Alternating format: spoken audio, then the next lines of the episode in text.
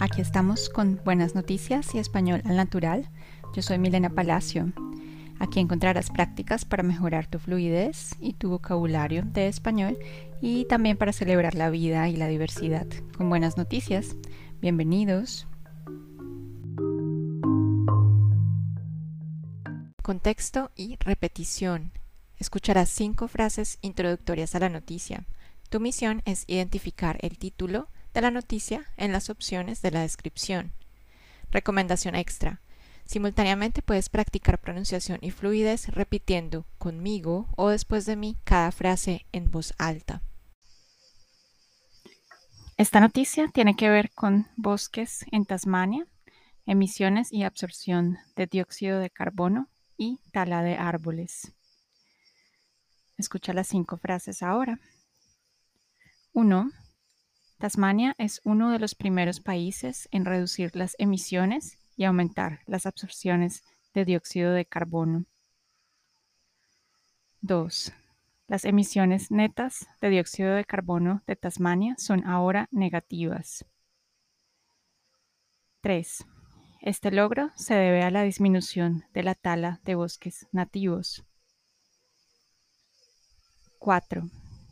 En Victoria, las emisiones derivadas de la tala de bosques equivalen a las emisiones de 730.000 vehículos de motor cada año.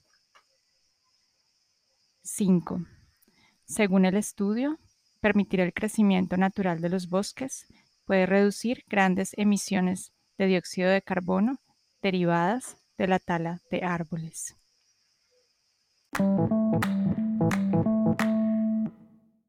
Vocabulario Ahora escucharás definiciones para cinco palabras. Tu misión es seleccionar la que corresponde a cada una de ellas. Puedes leer la lista de palabras en la descripción.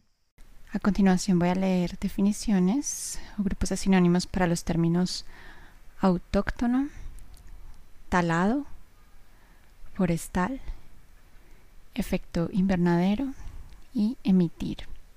Escucha las definiciones a continuación y selecciona la que corresponde a cada término. A. Retención del calor solar en la superficie terrestre por acumulación de gases como el dióxido de carbono. B. Nativo, natural, originario. Esa es una palabra del contexto de plantas. C.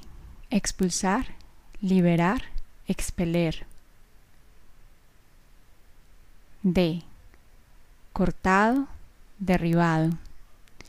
Esa también es una palabra del contexto de plantas.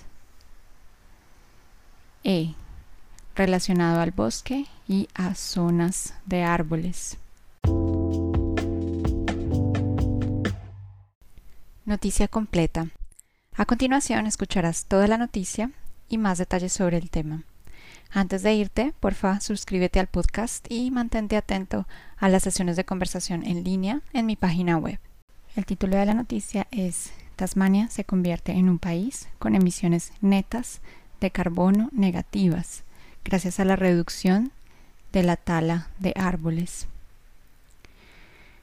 Tasmania se ha convertido en una de las primeras jurisdicciones del mundo en reducir sus emisiones de dióxido de carbono y aumentar las absorciones para convertirse en carbono negativo neto, según una nueva investigación de la Universidad Nacional de Australia y la Universidad de Griffith.